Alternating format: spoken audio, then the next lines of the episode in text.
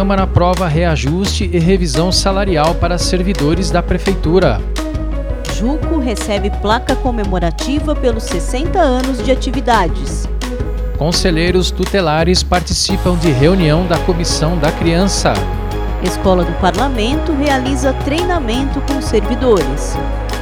Estes são os destaques desta edição do Nós, o podcast da Câmara Municipal de Osasco.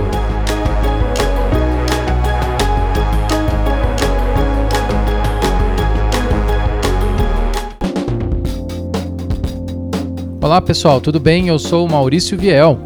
E eu sou a Daniele Simões.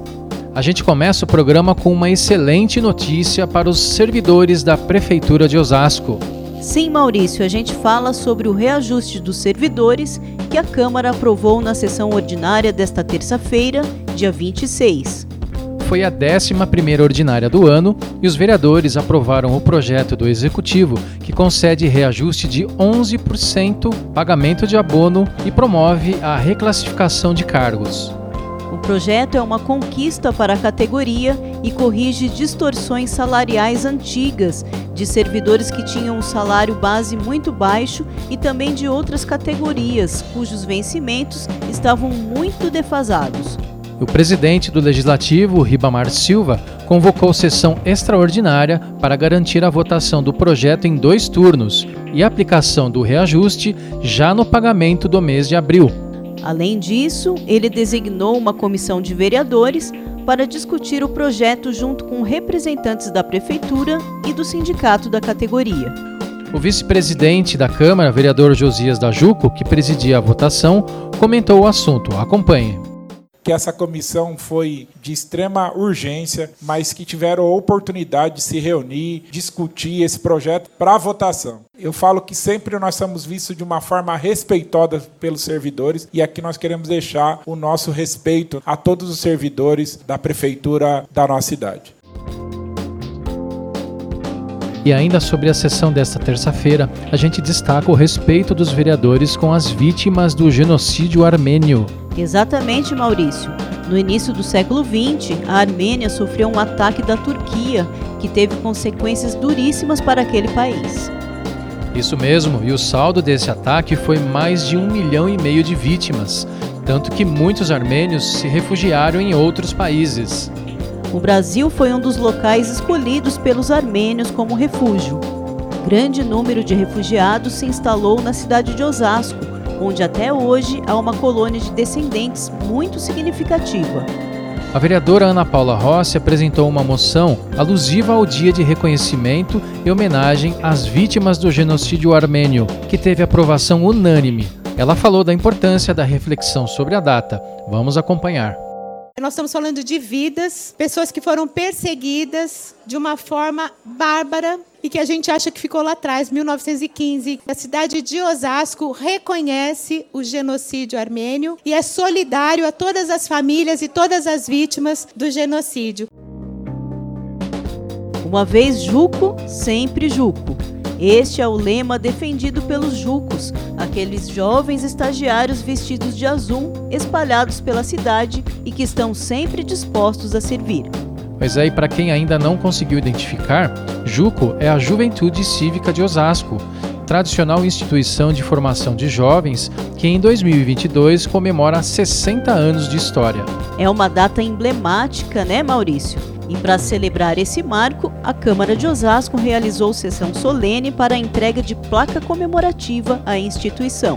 A Juco foi fundada no mesmo ano da emancipação de Osasco, em 1962. O fundador foi o próprio prefeito da cidade, Irã Sanazar. Desde então, vem formando milhares de jovens reconhecidos não apenas pela formação profissional, mas principalmente pelo caráter e dedicação.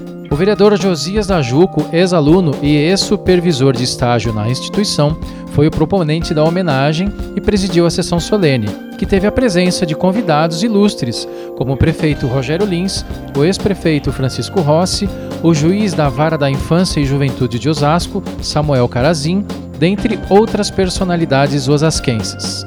A atual presidente da JUCO, Daniela Yuri, comentou com satisfação o recebimento da placa comemorativa. A JUCO persistiu A Juco insistiu e resistiu a muitos desafios nesses 60 anos. Tudo que é semeado com vigor, com fé, com lealdade, com esperança nunca há de perecer.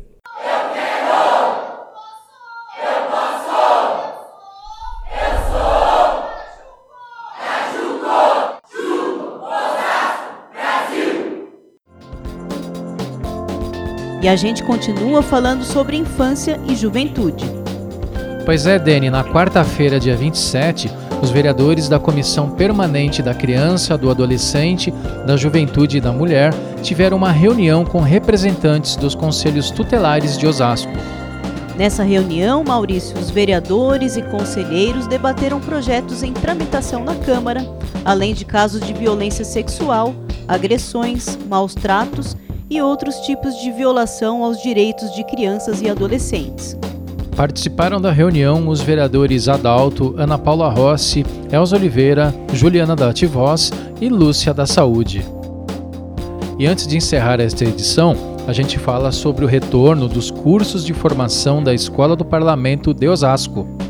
É verdade, Maurício. A programação retornou nesta semana com o curso de Técnica Legislativa e Redação, que aconteceu na quinta, dia 28, e na sexta, 29. As aulas ficaram a cargo do chefe da divisão de redação legislativa, Hariton Cassoli. O público-alvo foram servidores que atuam nos gabinetes dos vereadores. Segundo a diretora da Escola do Parlamento, Marli Arruda, o objetivo dos cursos é a capacitação profissional. É isso aí, o retorno desses cursos é uma ótima iniciativa da Escola do Parlamento. Afinal, a qualificação do servidor reflete diretamente no bom atendimento ao cidadão, não é mesmo, Dani? Parabéns!